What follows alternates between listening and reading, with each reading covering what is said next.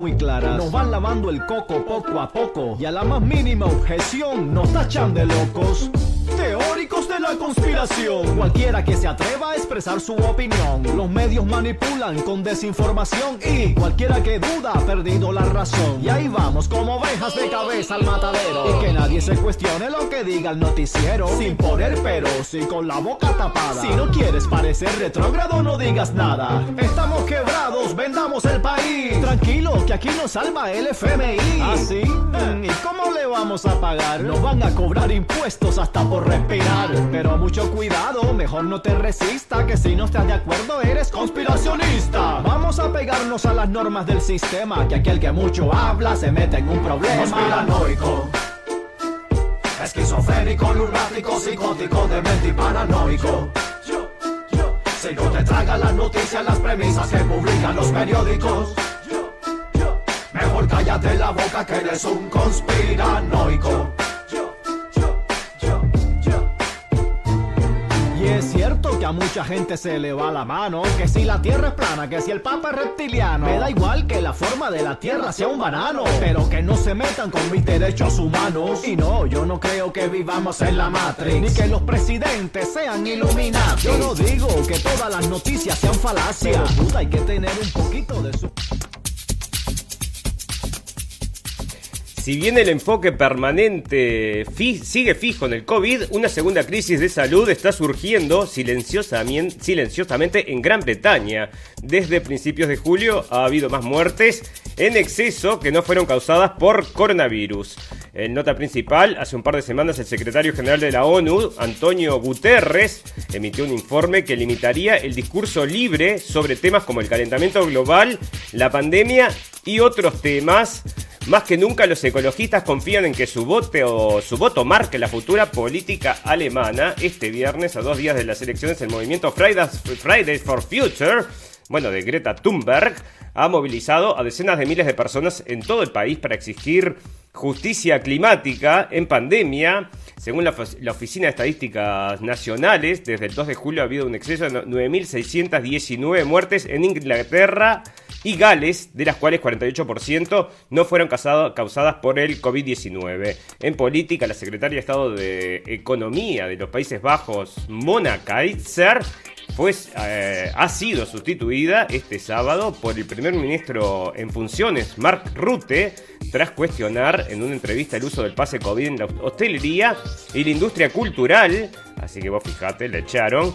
Bueno, en economía el Banco Popular de China publicó hoy un comunicado, o sea, ayer, en el que explica que la criptomoneda no son de curso legal y bajaron, bueno, el precio, pero eso fue por un ratito nomás. En sociedad, cuatro secuestradores fueron colgados en distintos puntos de la ciudad de Herat, y esto es en Afganistán.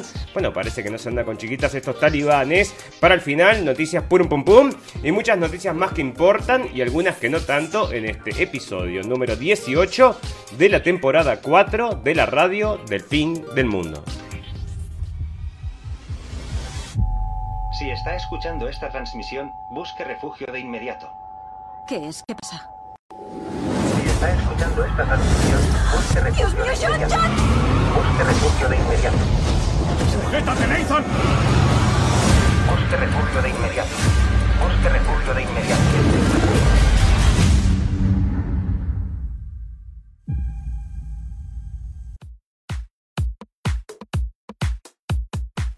Bienvenidos escépticos y libres pensadores, gracias por estar ahí, un nuevo capítulo de la radio del fin del mundo, llegando a ustedes hasta el 25 de septiembre del 2021, sábado, y bueno, estará la gente de juerga de vuelta, ahora que están todos pinchados, parece que todo está abierto de vuelta, solo para los pinchados, el resto parece que vamos a quedar afuera de la sociedad y esto cada vez es más latente, bueno, resulta que hay países donde directamente no te dejan entrar a la gente que no esté vacunada, que si sos un extranjero y no estás vacunado, no te van a dejar entrar. Bueno, pero ese tema nos va a ocupar luego, porque obvio que tenemos bastante para hablar acerca del coronavirus. Pero antes te voy a decir todo lo que está girando en torno a este coronavirus.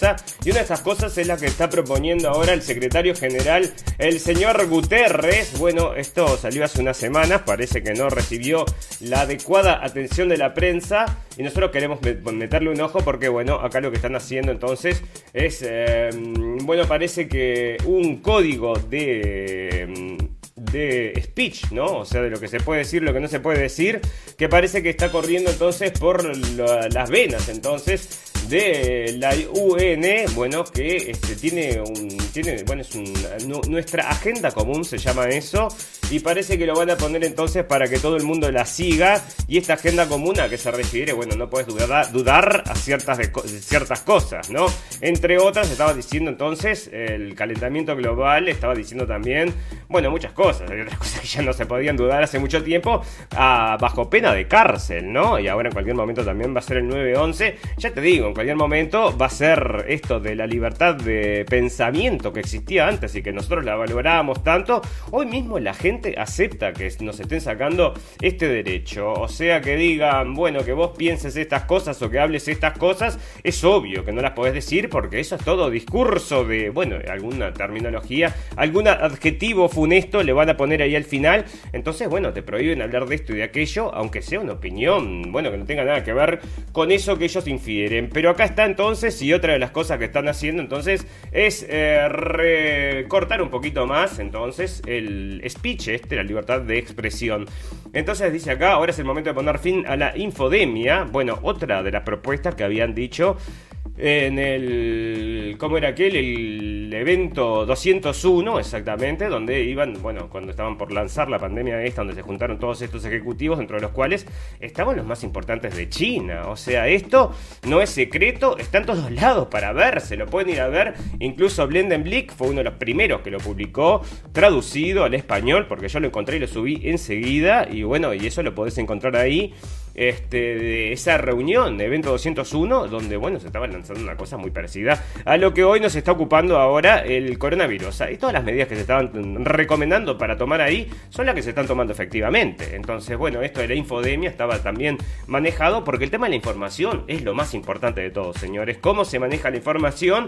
¿Cuál es la información que le llega a la gente y de qué forma le llega? Bueno, eso es lo más importante, porque a vos te mueven para un lado o para el otro según lo que vos sabés o no sabés. Entonces, acá están hablando para terminar con la infodemia. Y la infodemia que es, bueno, la radio El Fin del Mundo y miles de otras, eh, bueno, de otros eh, periodistas o medios independientes que no están, no siguen entonces el curso este de los, bueno, de los, de los medios masivos, ¿no? Estos que siempre están plantando entonces la semilla de cómo se tienen que hacer las cosas. Y ya te digo, entonces acá dice que la infodemia que plaga nuestro mundo, defendiendo un consenso común respaldado empíricamente en torno a los hechos, la ciencia y el conocimiento, porque ahora nadie puede dudar de la ciencia, todos tenemos que estar atrás de la ciencia como, bueno, el flautista de Hamelin, ¿te acordás? Llevaba los ratoncitos de laboratorio, todo con la... Mm, entonces, tocando la flauta y la guerra contra la ciencia debe terminar. Todas las decisiones sobre políticas y presupuestas deben estar respaldadas por la ciencia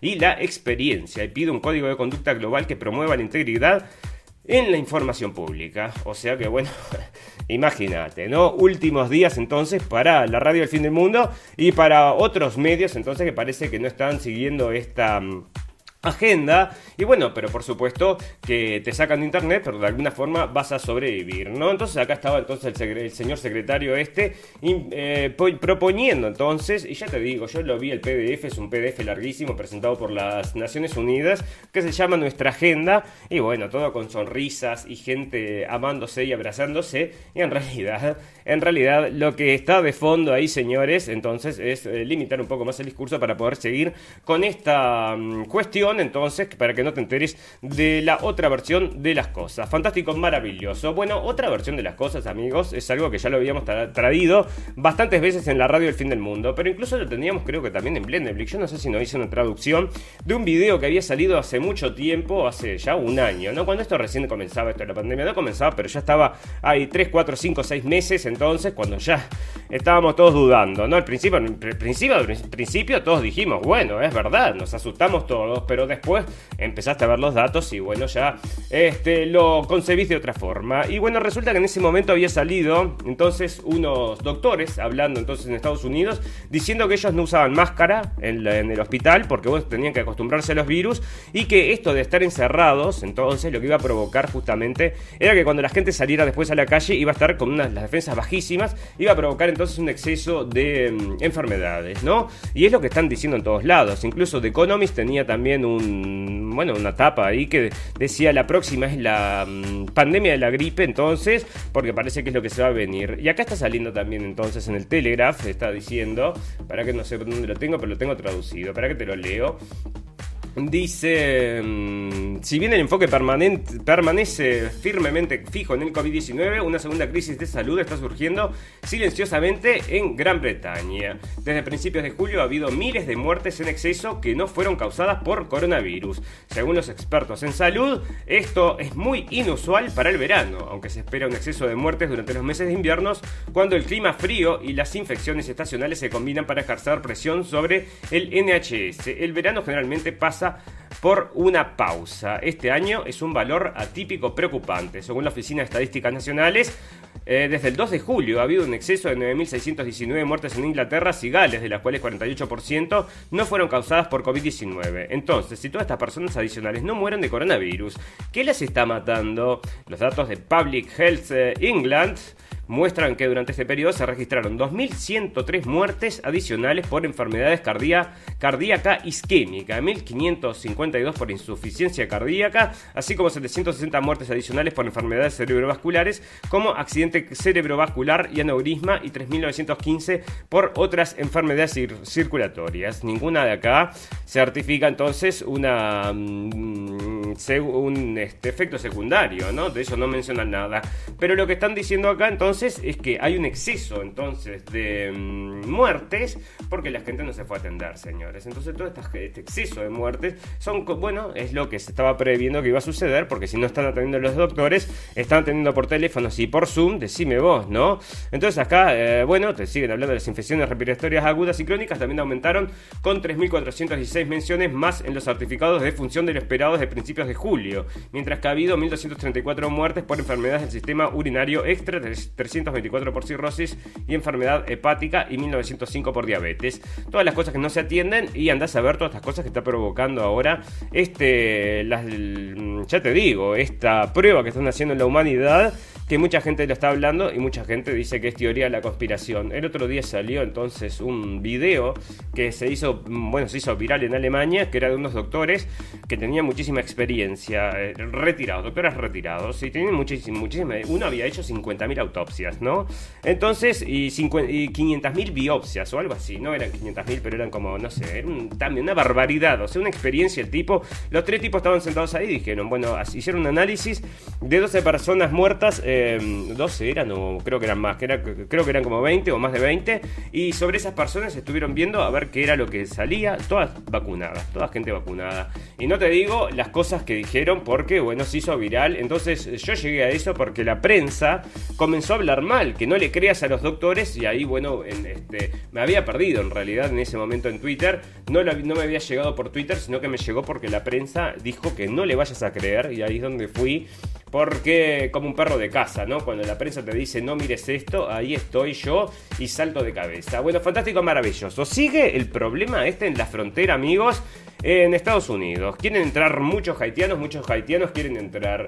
Y bueno, ¿y de dónde vienen los haitianos? De Haití vienen los haitianos. Bueno, sí, algunos vienen de Haití, pero vos sabés que este mm, tema de los refugiados tiene un doble rasero, ¿no? Porque eh, una cosa es vivir en Chile, por ejemplo, como haitiano, acá dicen que hay racismo, ¿no? Pero bueno, en todos lados hay racismo, porque el racismo está imbuido, parece que en la sociedad. Y van a ir a Estados Unidos y yo no sé qué van a decir, que hay racismo también. Bueno, parece que acá los haitianos entonces habían dejado, se habían ido entonces como refugiados a Chile. Entonces yo te voy a dejar nomás este informe es de tres minutos y que escuches a ver lo que dice entonces esta de la televisión chilena y están hablando entonces de eh, engaño monumental. A ver, escucha esto y vos decime a ver qué te parece.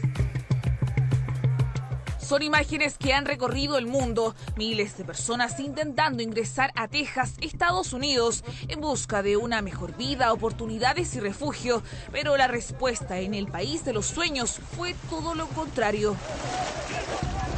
Son unas 19.000 personas, en su mayoría de origen haitiano, quienes se han agolpado en el norte de México y sur de Estados Unidos. Según el ministro de Exteriores mexicano, una gran cantidad provenientes de Chile y Brasil. Provienen de Brasil y de Chile, no de Haití. Tienen condición de refugiados en esos países. Entonces no están solicitando ser refugiados en México, salvo un pequeño porcentaje. Lo que están pidiendo es que se les deje libre paso prácticamente hacia los Estados Unidos. La Telemoto 2010, hay mucho haitiano. Mi casa se cayó, mi familia se murió. Eh, eh, el presidente de eh, Chile abrió la puerta por todo el mundo, venía a Chile. Murat llegó a Chile en 2017, pero decidió a principios de agosto emprender viaje al norte junto a su esposa, hija y dos nietos.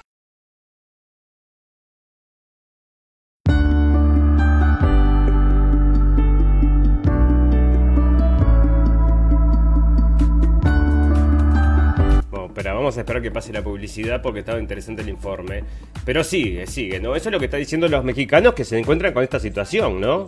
A ver, ahí sí. Tapachula, sur de México, aún espera poder cruzar la frontera y llegar hasta Miami, donde su hermano lo espera. Perdieron su trabajo, a pesar que perdieron su trabajo, no recibían ayuda de parte del gobierno, nunca pronunció, y ellos vieron la situación, se estaban colapsando.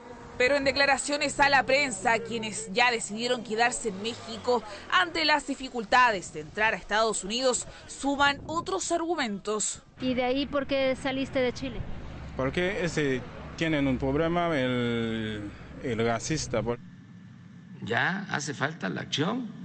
Para México, esta caravana es una bomba de tiempo generada por noticias falsas sobre facilidades para obtener documentación en Estados Unidos. Imagínense, salir de Haití, ir a Brasil, ir a Chile, tener condición de refugio, buscar trabajo. Hay, hay niños que ya son nacidos en Chile o en Brasil, que ahora sus dirigentes les digan vámonos a Estados Unidos rápido porque nos van a dar la, la residencia o la nacionalidad norteamericana posiblemente. Pues es un engaño monumental, ¿no?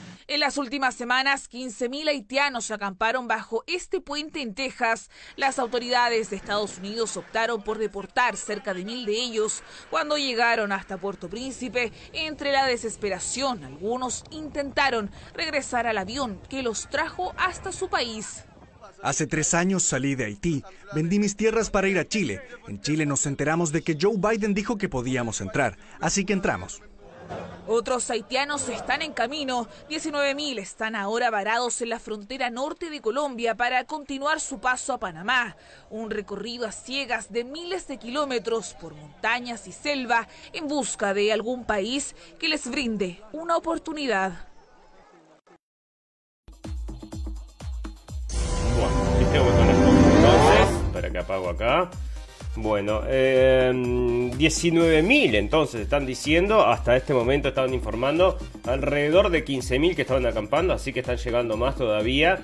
Y bueno, y muchas imágenes que están saliendo de esta situación, se está informando también que 30.000, por ejemplo, eso lo había leído acá en un artículo de un diario norteamericano, 30.000 ya los habían metido para adentro en Estados Unidos. Eh, y habían deportado algunos otros cuantos, los cuales también habían provocado violencia entonces cuando los estaban llevando al aeropuerto. Así que esas son las cosas amigos y bueno, esta inmigración masiva, que no es casualidad, es provocada por supuesto, vos escuchaste ahí que decían, abrió la frontera y eh, va a recibir a todo el mundo. Bueno, un poco escéptico habría que ser entonces, si no son entonces los peones en el juego que los llevan ahí para provocar entonces, eh, bueno, vaya usted a saber, ¿no? ¿Quién empuja esto? Pero bueno, este, ya había pasado también entonces eh, con la gente, la inmigración a Europa pasó exactamente lo mismo. O sea que fueron rumores que se empezaron a repartir por ahí, empezaron a salir rumores y la gente simplemente deja los documentos y se va y pide estatus de refugiado. Cuando pide estatus de refugiado le dicen documentos, no tengo ninguno. Y bueno, y entran ahí como Jorge X, se arma una vida nueva y se había matado, violado o pasado cualquier cosa. Todo limpito, todo limpito para empezar de vuelta. Y mira, y te digo, acá tengo una noticia hablando de esto, porque habían evacuado entonces a los... Em, a los afganos, entonces, desde Afganistán, ¿no? Porque los talibanes son muy, muy malos, los talibanes, entonces, y nos matan, dicen. Bueno, fantástico, maravilloso. Entonces los llevan a mm, Estados Unidos. Y acá hay 10.000, ¿no? Que los tienen ahí en unas carpas. Y parece que asaltaron a una, a una mujer policía que, que bueno, puso una, mm, una denuncia. Y tengo otra noticia que no la encontré para traerla. No sé, yo la había guardado, pero no la encontré. Capaz que la tengo, ah, sí, en Twitter debe estar. Bueno, que lo que sucedió es que eh, un afgano había atacado a un niño, ya estaba siendo perseguido, o sea, lo trajeron hace, no, no hace ni una semana y quiso atacar sexualmente a un niño, bueno, lo llevaron entonces y le están por hacer un juicio. Yo no entiendo, ¿no? O sea, vos decime, venís en situación de refugiado, te sacan de un país y estás pretendés violar niños, no sé, no sé, es algo muy raro esto con esta gente de mm, bueno, no sé, no sé cómo es, ¿no? Bueno, fantástico, maravilloso. Entonces, seguimos acá con el tema de los Afganistán, perdón, de los haitianos, entonces porque, mm, bueno, están diciendo, entre otras cosas, Biden, ¿no? Se estaba quejando de la gente que defendía la frontera, ¿no? Entonces, ¿dónde está acá? Este, decía justamente entonces que no puede ser lo que están haciendo entonces los policías en las fronteras y que van a pagar. Y todo por unas fotos que salieron, que en realidad, acá tengo una noticia también que está diciendo el mismo fotógrafo que sacó las fotos, nunca vio a nadie pegarle a nadie, sino que esas eran las riendas del caballo efectivamente. Así que vos fijate, todo armado, todo armado. Y bueno, ahí están entonces los haitianos que quieren entrar em, con historias medias, medias extrañas, ¿no? Te las trae CNN, esta como la, que, la otra que traía, venden sus tierras y están entonces tratando de cruzar a Estados Unidos. Bueno, pero no sabes, no sabes, ¿no? Porque bueno, sin papeles, sin nada, bueno. Pero vos fijate, ¿no? Este, estos grupos entonces que siempre están siendo movimentados para, mm, bueno, por el espectro político. Y uno de ellos es Black Lives Matter, ¿no? Igual que Antifa, nosotros siempre estuvimos hablando bastante negativamente de este grupo. Y bueno, porque lo que estaba provocando era violencia, una violencia injustificada, en realidad eh, empujada por los medios. Bueno, pero acá en este caso, fíjate vos cómo se les da vuelta la tortilla a esta gente, porque parece que el líder de Black Lives Matter está llamando a los mandatos de vacunación racistas y, y promete un este una revuelta o una revolución contra el sistema de identificación entonces.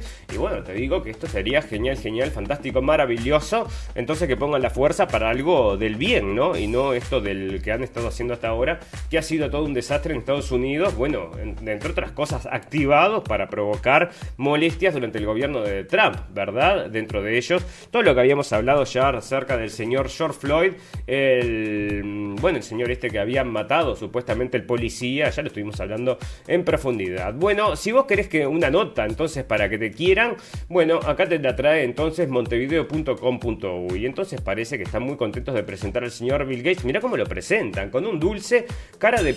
Mm, bueno, no sé. Y Bill Gates, fundador de la tecnológica Microsoft, fue la estrella de un espectáculo televisivo. Mira qué noticia, no la tenés que leer cuando te levantás de mañana porque si no, no sabes para dónde salir. Y dice que marcó la diferencia con sus colegas multimillonarios muy ocupados en sus viajes por los límites de la atmósfera.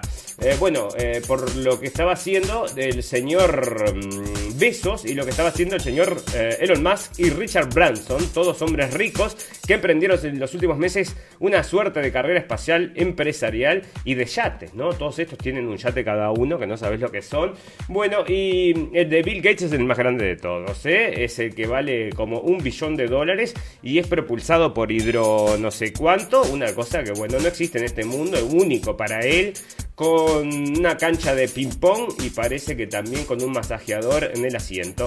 Bueno, y acá lo traen entonces con un chupetín ahí en una foto entonces y es muy bueno, muy bueno porque está luchando por el calentamiento global. ¿Y sabés quién es otra que está luchando por el calentamiento global? Acá, la señorita Greta Thunberg. Entonces la traen como, bueno, Greta Thunberg por supuesto que en algún momento nosotros también la habíamos traído en la radio El Fin del Mundo porque sin querer había tuiteado una yo creo que era un contrato de una empresa o algo así que le decían que ella tenía que hacer tal cosa o recibía tanta plata por hacer tal cosa, no me acuerdo qué era. Tendría que volver para atrás en el tiempo en algún capítulo de aquellos que estuvimos hablando con, de Greta cuando se mandó esa metida de pata, porque lo que quería, lo que revelaba entonces era que estaban financiando a todos estos influencers para que lleven un discurso hacia un lado y hacia el otro. Y acá la tenés al influencer entonces empujando a los jóvenes para una Alemania más eh, exigir justicia climática. En Berlín frente a unas 20.000 personas, la joven activista sueca Greta Thunberg les pidió que acudan el domingo a votar. Si tenéis que, sí, tenéis que votar, dijo Thunberg,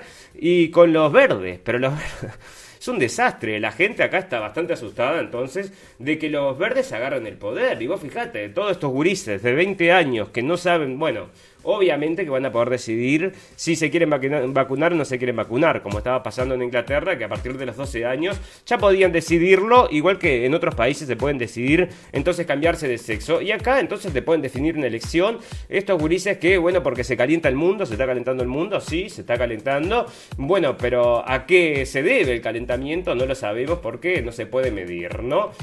Bueno, y hablando entonces de que el mundo se está calentando, otra de las cosas que está pasando es que están explotando los, eh, todos los volcanes, sí, acá está de La Palma, entonces que impide ahora que se viaje en en avión, entonces, el aeropuerto se cerró por los este, mm, por las expulsiones de material piroclástico, dice acá. Entonces, bueno, no viajes entonces a La Palma, se está quemando todo horrible lo que está pasando en España. Bueno, dos cositas antes de pasar a hablar ya del coronavirus, a cómo se me fue el tiempo. Bueno, el FBI tenía un informe, un informante en la turba que asaltó el Capitolio, según medios, y esto está saliendo de eh, MCN.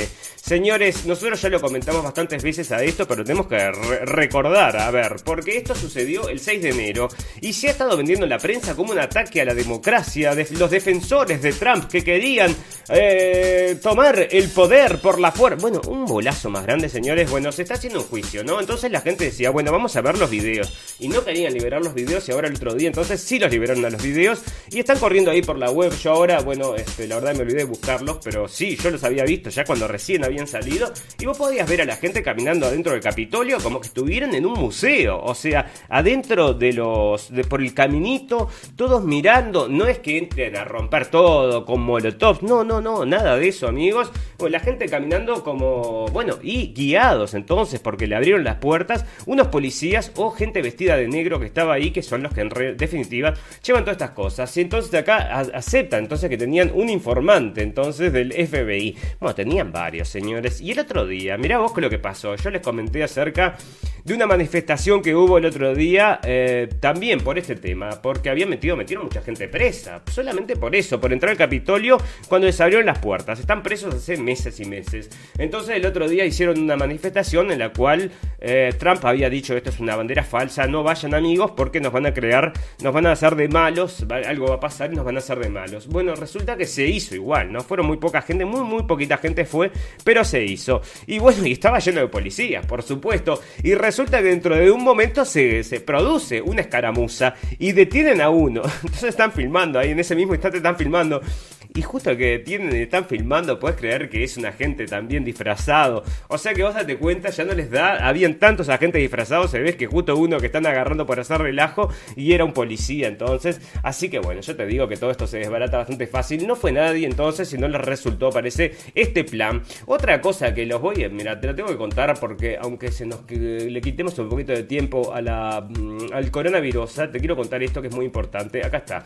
La auditoría ordenada por los republicanos en Arizona confirma que no hubo fraude en el triunfo de Biden.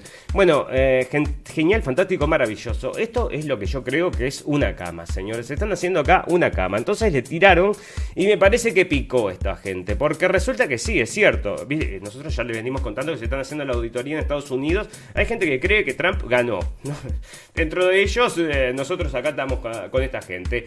Y bueno, entonces están haciendo la auditoría y fueron a un lugar y les dio, efectivamente que la auditoría les dio que ganó Biden. Y ahí se quedaron la prensa, se quedó todo el mundo, el país inclusive. Y sacaron la noticia. Ja, ja, ja. Están haciendo la auditoría y les da que Biden ganó. Bueno, te están mandando solo la mitad de la información. Por acá lo tengo. No sé dónde lo tengo. Estaba en inglés. O sea, lo leí, no lo traduje. Em, y, están diciendo que sí, que ganó Biden, pero que habían como 50.000 boletas que eran truchas, que se había recibido más boletas de votación de las que se enviaron. Bueno, ah, se, se deschavó ahí un montón de cosas, pero esta gente solamente se quedó en que sí, efectivamente, el conteo de votos, dijeron ellos, es correcto, pero después no informaron todas las irregularidades que son estas que estoy mencionando. Y bueno, vamos a ver cómo sigue esto, ¿no? Pero bueno, se sigue entonces en cierta prensa y por algo lo tienen que traer acá, si no, no lo traen, ¿verdad? Bueno, acá lo traen porque justamente como es este, favorable a Biden, les, eh, como, como titular le sirve, ¿no? Pero si vos ahondás un poquito más en la noticia, vas a llegar a la conclusión de que es todo, bueno, eh, que es que esto fue absolutamente un fraude, amigos. Se los decimos desde acá porque ya lo estuvimos viendo. Bueno, fantástico, maravilloso. Hay una cosa que nos acosa y nos acosa el tiempo, hoy aparte. Bueno, porque nos acosa entonces este virus venido entonces de la Malasia o del Bueno, vaya usted a saber de dónde vino. No se sabe, no se sabe.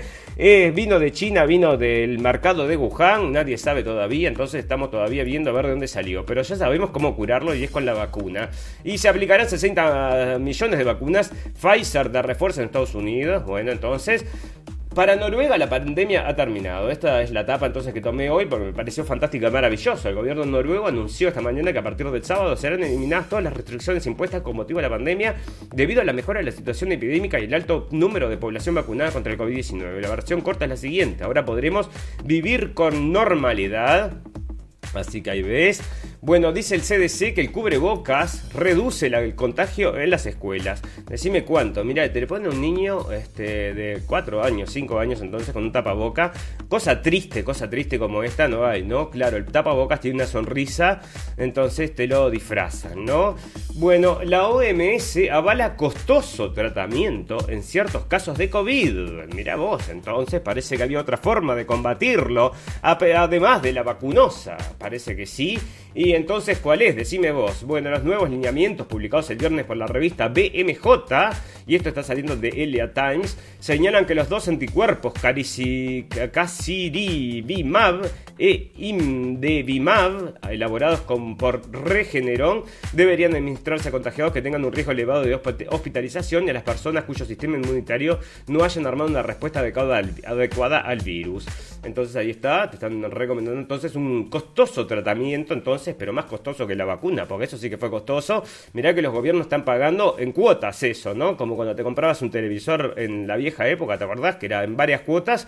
Bueno, parece que es lo mismo entonces que está pasando con las vacunas. Bueno, ¿cuál es la droga carísima contra el COVID que curó a Trump? La probó la OMS y la Argentina no lo usa, dice acá. Eh, ¿Y de qué están hablando? Entonces, están hablando del anticuerpos monoclonal, entonces la droga que curó a Trump, y no solo a Trump, señores, porque también estuvimos hablando, y este es un caso paradigmático, lo tenemos que haber guardado para noticia épica, es el caso del señor Joe Rogan, el podcaster más famoso del mundo, que también se curó entonces en tres días con un tratamiento, con, eh, no se quería dar la vacuna, y este, no se vacunó y se curó con un tratamiento igual que el señor Trump, entonces un tratamiento monoclonal, anticuerpo monoclonal, evita cuadros moderados y graves de COVID en adultos mayores, eh, y en adolescentes desde los 12 años, jóvenes y adultos con algún grado de compromiso inmunológico, sea por trasplante como por tratamiento con quimioterapia. ahí está entonces. ¿Y cómo se llama? A ver si nos dicen exactamente cuál es el nombre. A ver si hay un nombre, es el Regeneron. Entonces, el mismo que estábamos hablando recién. Y bueno, está todo el mundo hablando de eso. Así que ya ves. Bueno, eh, si te querés ganar 100 mil dólares y esto es en Ohio y tenés entre 12 y 25 años, lo único que tenés que hacer es venir a vacunarte. Entonces, si te vacunaste, podés ganar 100 mil dólares. Entonces, porque es por tu salud y aparte te damos 100 mil dólares si te vacunas. Porque tenemos que estar todos vacunados. ¿Por qué? Porque si no te protege de que contagies y que contagies, eh, bueno pero no sabemos, pero bueno, todo el mundo se tiene que vacunar. Nos llegaron las órdenes de arriba del señor Fauci, el señor, mm, bueno, el señor Klaus Schwab y el señor Bill Gates. Están todos metidos en el mismo barco ahí. Bueno, Italia ordena a las compañías que no, no le paguen a los empleados no vacunados. Me parece súper justo. O sea, esto sí que no es em, fascismo, sino que te están dejando elegir. Podés ir a morirte de hambre ahí a una esquina, ¿no? ¿Qué podemos responder cuando nos preguntan por qué aún llevamos mascarilla. Bueno, amigos, yo traigo esto porque, ¿sabes qué? Yo tuve este defecto, ¿no? A mí me pasó, yo llego a jugar al fútbol y llega un compañero de fútbol, ¿no? Y llega en su auto manejando con máscara. me estaciono, él me espera, ¿no? Me estaciono, no sé qué, bueno, hola, ¿cómo andás? ¿Qué sé? Eh, ¿Te pasa algo? Le digo todavía con máscara, él caminando, estaba solo, ¿no? Caminando solo al lado mío, ¿te pasa algo? Íbamos a ir a jugar juntos al fútbol en un lugar cerrado, ¿no? Eh, ¿Te pasa algo? No, no, pero ya me acostumbré. Bueno, entonces a mí como me parece absolutamente ridículo también, este, no dije nada, pero obviamente mi cara lo debe haber dicho, ¿no? Entonces, este, bueno, cada uno que haga lo que quiera, ¿no? Pero ¿qué podemos responder cuando nos preguntan por qué aún llevamos mascarilla? Bueno, este, a ver qué podemos responder. Vamos a ver, porque yo sí sé las respuestas, amigos, pero no se las voy a decir. No tengo por qué justificarme. Bueno, eso es una respuesta bastante, bastante agresiva, porque si puede ser que estés enfermo, ¿no? Y que no quieras contagiar, o sea, Yo pensé eso cuando le pregunté a este hombre, pero no, no, era que, bueno, el miedo, el miedo me consume, dice. No me gusta ponerme enfermo, entonces, bueno, no te gusta ponerte enfermo, entonces andás con máscara todo el día. Sí, ando con máscara todo el día porque no me gusta ponerme enfermo. ¿Y qué más no te gusta ponerte para protegerme a mí y protegerte a ti? Bueno, solamente que tengas algo, si no a mí no me estás protegiendo, al revés, me estás que no me gusta verte con esa máscara, sacátela. Eh, no respondas, si detecta que la persona que te está preguntando lo hace con mala intención, no te preocupes, simplemente evita responderle. Bueno, esto es como para bobinas, entonces el que no sabe qué hacer en su vida, entonces, ¿qué le qué? Bueno, acá te dan entonces las instrucciones. Bueno, niños entonces de Greta Thunberg, que están todos llevando entonces las mascarillas, acá tienen las instrucciones para cómo tienen que responderle a la gente que les dice. no es lógico, querido. Bueno, pero si no es lógico, pero estamos todos traumados, aquí, ¿a qué querés que haga, no?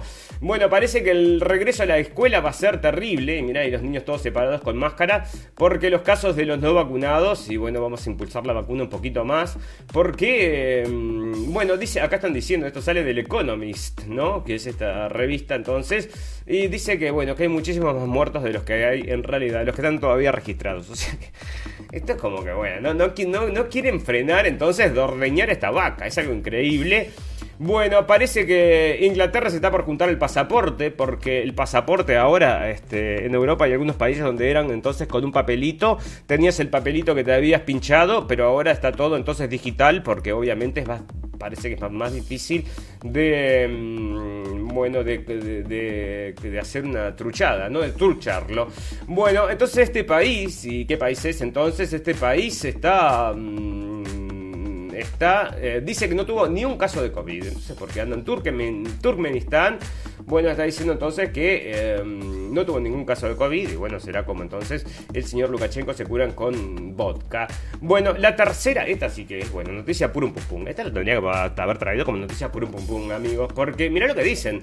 Y el otro día, el capítulo anterior, traído también de una revista o de una... Mm, esto es, este es un diario. Eh, lo, lo habíamos traído también de, otro diario, ¿no? Subrayado.com.uy dice que tercera dosis con Pfizer aumentó 20 veces el nivel, el nivel de anticuerpos contra el COVID-19. Y el otro día habíamos leído, eh, el otro día, hace dos días creo que fue, el capítulo pasado o el anterior, habíamos leído que había aumentado la vacuna, la protección con la tercera dosis, había aumentado nueve veces, había dicho, y eso había sido, salió en la prensa. Acá aumenta 20 veces y en cualquier momento va a aumentar 150 mil veces, y es todo lo mismo, ¿no? Te dicen, bueno, yo qué sé, ahí te dicen aumenta 100%, entonces eh, la posibilidad de que no te contagies. Y antes, ¿cuánto tenías? Entonces, cero. Parece que sí, no servía para nada. Y otra cosa que te había contado, y prepárate, porque esto sí, esto es puro pum pum, pero puro pum pum para la gente. Bueno, tenés mucho miedo, tenés mucho miedo. Si tengo mucho miedo, tengo una forma de curarte el miedo. Bueno, ¿cuál es? Te voy a vender una pastilla para que te tomes todos los días, dicen acá, entonces para que estés protegido contra el coronavirus. Entonces la pastilla del coronavirus que se va a tomar todos los días, están diciendo que es eh, diaria, ¿no? Parece que estaría a meses entonces y podría evitar la propagación entonces del coronavirus, eso es lo que decía, y tendrías, em, bueno, este, acá... Yo te digo, entonces, bueno, viene entonces la pastilla, ¿está? ¿Querés una pastilla del COVID? Entonces, para que no contagies. ¿Y para qué sirve entonces la vacuna? ¿No? La vacuna no servía para nada, pero ahora tenemos la pastilla que es bárbara, ¿eh? La pastilla está genial, está fantástica, está maravillosa y no te pincha. Bueno, entonces me tomo la, me tomo la pastilla, dice, oh, ya me comí la pastilla, una de dos. Bueno, una cosa importante, interesante y relevante acerca de esta nota que sale acá, ¿no? Esta es una nota que le hacen al presidente de, em, al primer ministro, perdón, de Israel, que acá están vacunando a todo el mundo, ¿verdad? Están vacunando a todo el mundo, el país más vacunado del mundo. Y no solo el del país más vacunado del mundo, sino que ahora le está en la tercera dosis. A pesar de que muchas veces gente dice que no, tercera dosis no, pero esto sí parece que sí que se la quieren dar y ya se la están dando. ¿Y por qué se la das? Dicen, ¿por qué le das tercera dosis? ¿Y sabes lo que dijo el tipo? Bueno, por una cuestión de que no se pierda la confianza en las vacunas. Y bueno, me parece que es para eso, porque como la segunda, las dos dosis esas no funcionaron un cuerno, ahora van a decir como que precisas la tercera dosis, que es lo que están impulsando entonces, por eso están diciendo que tanta gente está contagiada con las dos eh, dosis. Entonces, para qué me las puse si, me contagio, ¿no? Por ejemplo, acá que dice contagio de COVID-19 en el hospital de clínicas, y esto sale de Uruguay, fueron todos en vacunados. Bueno, tengo dos preguntas para hacerte, ¿no? Una, o los síntomas del, quizás de la segunda, no sé, este, decime vos, ¿no? ¿Cómo puede ser que todos estén vacunados y todos estén con coronavirus? Bueno, pero bueno, nadie tiene la explicación, lo que pasa es que este coronavirus entra así como, vos sabés cómo es, ¿no? Vos salís a caminar porque se está volviendo aéreo y te entra por la nariz y no sabes ni por dónde llegó, ¿eh? Bueno, la ciudad planea vacunar a todos los adolescentes sin factores de riesgo con una dosis en tres semanas de octubre, y esto es en Argentina. O sea que no quieren perdonar a nadie y nadie se puede dar sin su dosis. Entonces, acá está saliendo de vuelta que 20 veces entonces eh, más eh, potente. Así que vos fijate, ¿no? 20 veces más posibilidades de palmar. ¿O qué? Decime vos, ¿no? Bueno, y 70% de los. Esto ya te lo había contado entonces, pero también era un caso de 70% de las personas que estaban vacunadas en una cárcel se habían agarrado el coronavirus. ¿ah? Así que vos fíjate cómo está la cosa y saca tus propias conclusiones. Fantástico, maravilloso. Vamos a agradecer a la gente que nos está escuchando en vivo y en directo y la gente que nos va a escuchar luego en diferido. Tenemos un botón en nuestra página de Facebook que nos lleva a nuestra página de internet. Los invitamos a todos a que vengan a Facebook y le den un like a la página, así de alguna forma quedamos en contacto para cuando y le pongan a la campanita para que cuando salimos en vivo y en directo les avisa. También transmitimos por cabinadigital.com y lo hacemos a las 6 de la tarde de México y lo hacemos también por Radio Revolución y esto es en el Río de la Plata a las 23 horas de la noche, así que a todos los invitamos a que nos acompañen en cualquiera de todos estos lugares y ya les digo amigos, nuestra intención es traer información, acá no se habla de nada porque se habla de todo. Vamos a hacer una pequeña pausa de un minuto y volvemos enseguida para hacer el popurrí de noticias del día de hoy.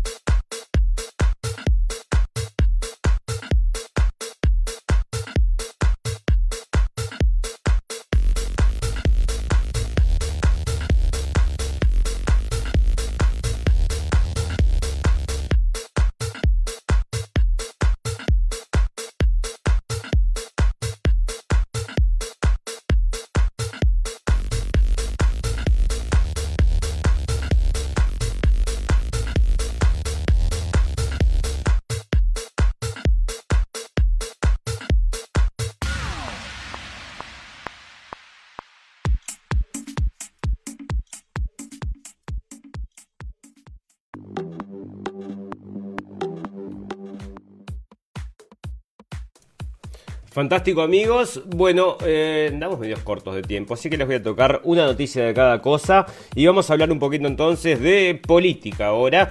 Destituida secretaria del Estado de, secretario Estado de Países Bajos por cuestionar el pase COVID. Eh, la secretaria de Estado de Economía de los Países Bajos, Mona Kaiser, fue destituida este sábado por el primer ministro en funciones tras cuestionar en una entrevista el uso del pase de COVID en la hostelería y la industria cultural. Las declaraciones realizadas por la alta funcionaria en el diario de Telegraph no son compatibles con las decisiones tomadas recientemente por el Consejo de Ministros que son de carácter importante y de peso, por lo que tras consultas dentro del gobierno se acordó su destitución inmediata aceptada ya por el rey, informó Rute en un comunicado. Armate tu propio partido, mija, o sea, si vos estás en dar razón, vos tenés eh, la postura correcta, estamos de acuerdo contigo, armate tu propio partido. Bueno, fantástico, maravilloso. La delegación de Maduro llega a México para reanudar diálogo con la oposición, ya fueron fructíferos los diálogos, esto fue lo informamos hace unas semanas, esperemos que siga avanzando. Bueno, una de las cosas que está buscando Maduro es que le devuelvan el oro que tiene todavía en Inglaterra, ¿no? Este, tiene oro en Inglaterra y no se los quieren devolver, así que veremos entonces cuándo le devuelven ese Orozco al señor Maduro porque, bueno, ¿cuáles eran los alegatos? Se lo querían dar entonces a la gente, al mm, señor, este, ¿cómo era este? Eh, Guaidó, exactamente, el señor Guaidó, entonces le querían dar el oro y bueno, obviamente que lo iba a girar de enseguida para eh, la Reserva Federal de Estados Unidos. Bueno, nadie podrá interferir en que compremos y a qué país, dice Erdogan y reitera que comprará un nuevo lote de S-400, los defensas del sistema de estos rusos, que bueno, nos ponen muy nerviosos entonces a la gente de Estados Unidos porque son carísimos y les destruyen los aviones estos, que son los aviones de billones de dólares que habían hecho, ¿no? Bueno, esto es el caso, esto era, hablaba el otro día con un amigo y la política de, coincidimos los dos, ¿no? Las cosas que están pasando en la política de Estados Unidos, de Estados Unidos perdón, de bueno, de Estados Unidos también, ¿no? Pero de Argentina es dantesco, ¿no? Y resulta que acá había una mujer, entonces que se había tirado la candidatura y hacía un baile, entonces, enfrente ahí al coso de diputados de tanga, o sea, este, mostrando entonces sus partes y bueno, parece que no ganó nada y bueno, ahora, bueno, Parece que tiene celulitis nerviosa, así que entonces el cartel de campaña ya sabe lo que le va a pasar con el cartel de campaña, ¿no? Bueno, fantástico, maravilloso. A ver, ¿qué más tenemos? Sociedad. Vamos a hablar un poquito de sociedad. Porque esto es interesante, ¿no? La selva tropical de Colchic, la apuesta, la apuesta ganadora para el medio ambiente y la economía de Georgia. Esto parece el Amazonas, pero esto es en Europa. Estoy en Georgia, en medio de una selva tropical muy especial. La UNESCO acaba de, de agregarla a la lista del patrimonio mundial. Este, y esto es al lado en el Mar Negro, no estamos en la costa del Mar Negro, los ecosistemas del Colchic comenzaron a desarrollarse hace 20 millones de años. Georgia ha protegido durante mucho tiempo estas frágiles regiones y ahora la UNESCO les ha otorgado un reconocimiento internacional. Así que bueno, las fotos estaban saliendo por ahí, estaban fantásticas, maravillosas, divino. Entonces el lugar este, entonces una selva de en Europa. Fantástico, maravilloso. Bueno, eh, ¿qué es esto? El cierre de fronteras de Ceuta y Melilla. Bueno, porque los refugiados, ¿no? Una nueva patera se eleva a 240 inmigrantes llegados a Canarias en las últimas horas. Lo mismo que está pasando en Estados Unidos, lo mismo que está pasando en Europa. Y ya les decimos, amigos, que esto no es sin querer y no es que le quieran mejorar la vida a ningún refugiado. No hay ningún político que le interese un cuerno a ningún refugiado. Acá hay intereses que no tienen nada que ver entonces con ayudar a nadie. Bueno, talibanes matan y cuelgan en plazas públicas a cuatro secuestradores.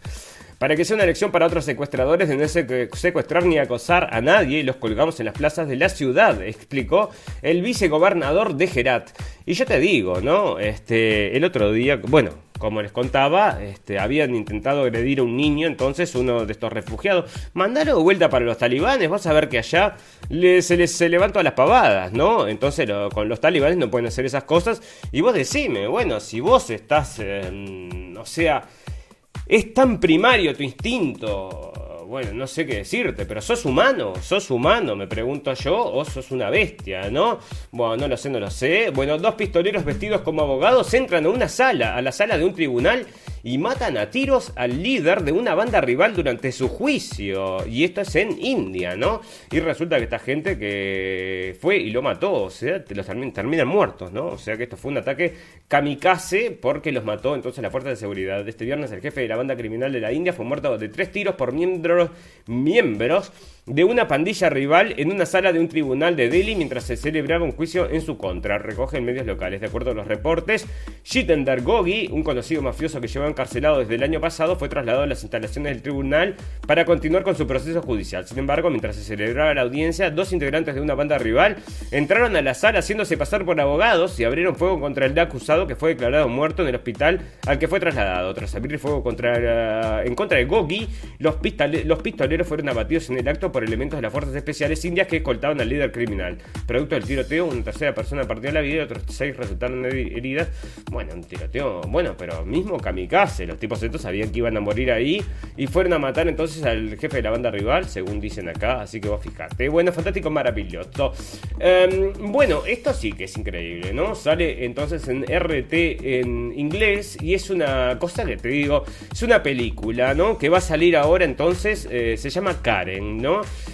y habla acerca del racismo. Pero bueno, ¿sabes lo que es? si lo quieren buscar, amigos, yo creo que está solo en inglés. No sé si ya habrá salido en español esta película, pero tiene un trailer, ¿no? Que se llama, bueno, está acá el trailer.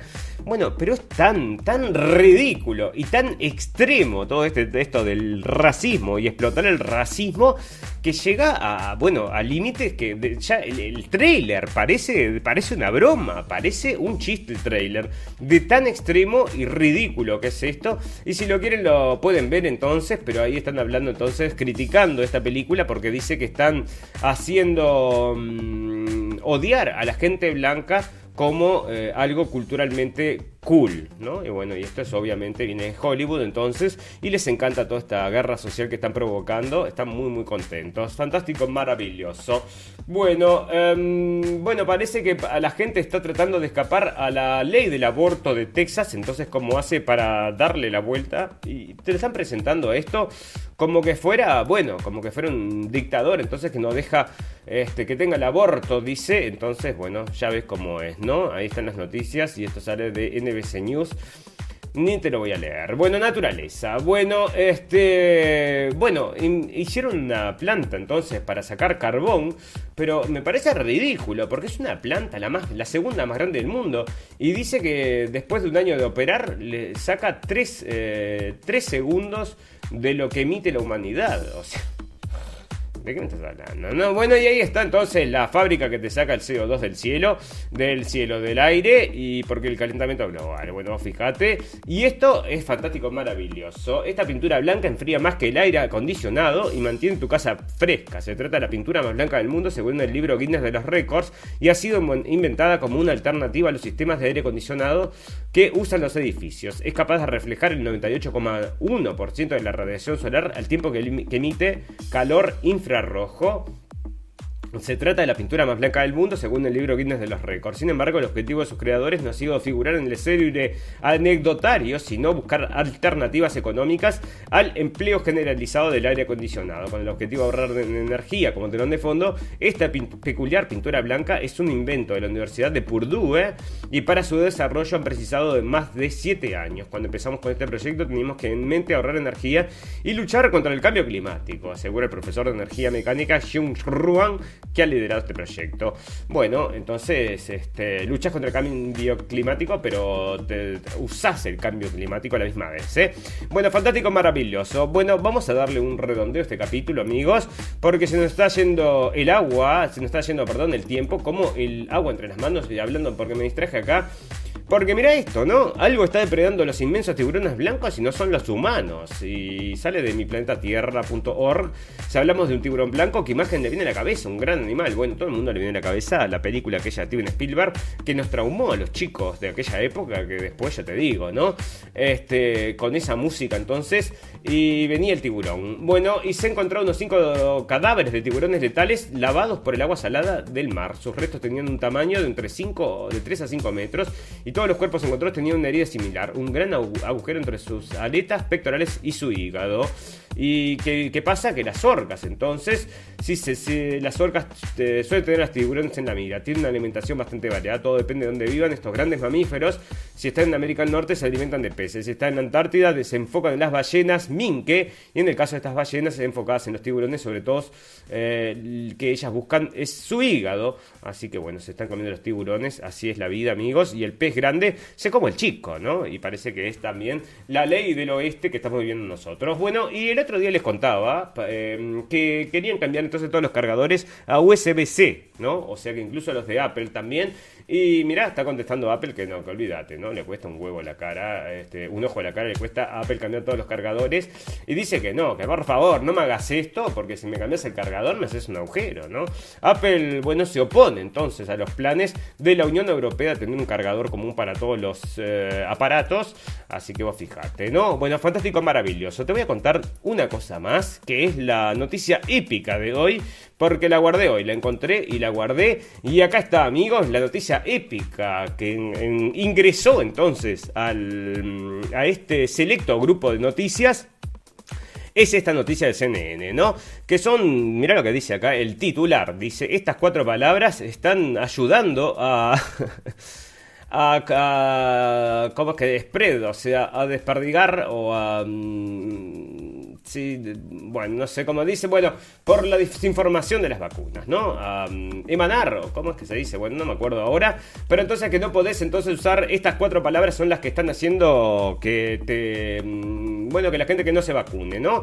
¿Por qué no se vacuna? Porque estas cuatro palabras, hace tu propia investigación, eso es lo que te están diciendo acá en CNN, que no podés hacer porque justamente tenés a los expertos que están saliendo en la tele diciéndote que es lo mejor para vos, hacer tu propia investigación, entonces está dañando Lea el, la lucha contra la pandemia, amigos. Así que vos fijate, esto lo está saliendo de cnn.com y quedó ahí guardada para noticia épica, porque para noticia purum pum pum es demasiado, ¿no? Esta es más para noticia épica, porque noticias purum pum pum las borro y esa tiene que quedar ahí para siempre, eternamente, amigos. Bueno, fantástico, maravilloso. Nos vamos a despedir y para despedirnos tenemos las noticias estas que son pum pum pum. Esta noticia que vos decís, bueno, cerrá y vamos. No me puedo creer que estas cosas suceden en este mundo. Y bueno, y te voy a contar algunas que te digo, son bastante interesantes. Pero esta es una de las interesantes medias pum pum pum, ¿no? Un macaco salta de un camión para viajar 22 kilómetros y buscar venganza contra los habitantes de la aldea de la, que fue reubicado. Un macaco bonet se ha convertido en la pesadilla de los habitantes de la aldea india de Kitoguera, el estado de Karnataka, en el sur del país, después de viajar 22 kilómetros desde un bosque de vuelta a la localidad para buscar vengarse de los pobladores que lo atraparon para que fuera reubicado por las autoridades, informan los medios locales. Y volvió el mundo entonces y parece que atacó una persona y lo lastimó entonces mordiéndole la mano y causándole otras heridas. El hombre asustado y dolorido se escondió en un triciclo motorizado. Bueno, volvió mismo, pero a vengarse, un mono vengador y sangriento. Entonces, amigos, noticia por un yo te digo, menos mal no vivimos entonces en India donde están todos estos monos sangrientos y depredadores del hombre, peor que el coronavirus no, no creo, porque el coronavirus es terrible, terrible. Sacarán entonces una vacuna contra el contra el mono depredador. Bueno, tengo una acá que esta, este, digo, la tenés que ver entonces como foto, ¿no? Porque esto es algo que es increíble. Resulta que este hombre parece que tiene algo, ¿no? Le gusta hacerse cirugías, ¿no? Hay gente que le gusta hacerse cirugías y cambiarse un poquito. Bueno, este se cambió tanto que al principio parecía que había sido como un James Bond y ahora parece que es una mujer. Antes era un Kent, el Kent, y ahora está tan cambiado que es una mujer transgénero. O sea, tanta cirugía parece que tiene. Y este siempre se, ha sentido como una Barbie. Así que ahora parece que se va a cambiar. Entonces Rodrigo Alves tomó una controversial decisión. O sea, si comenzó a hacer su transición a mujer. Y vos sabés que, bueno, se transicionó a mujer entonces, este, de hombre pasó de ser Ken humano a transicionar a mujer. Y vos sabés que se parecen, ¿no? Como Ken humano se parece y como mujer también se parece. Y claro, bueno, porque vos fijate que los también el Ken y la ¿cómo era que se llamaba? y la Barbie salían también los mismos del mismo molde del muñeco, digo yo, ¿no?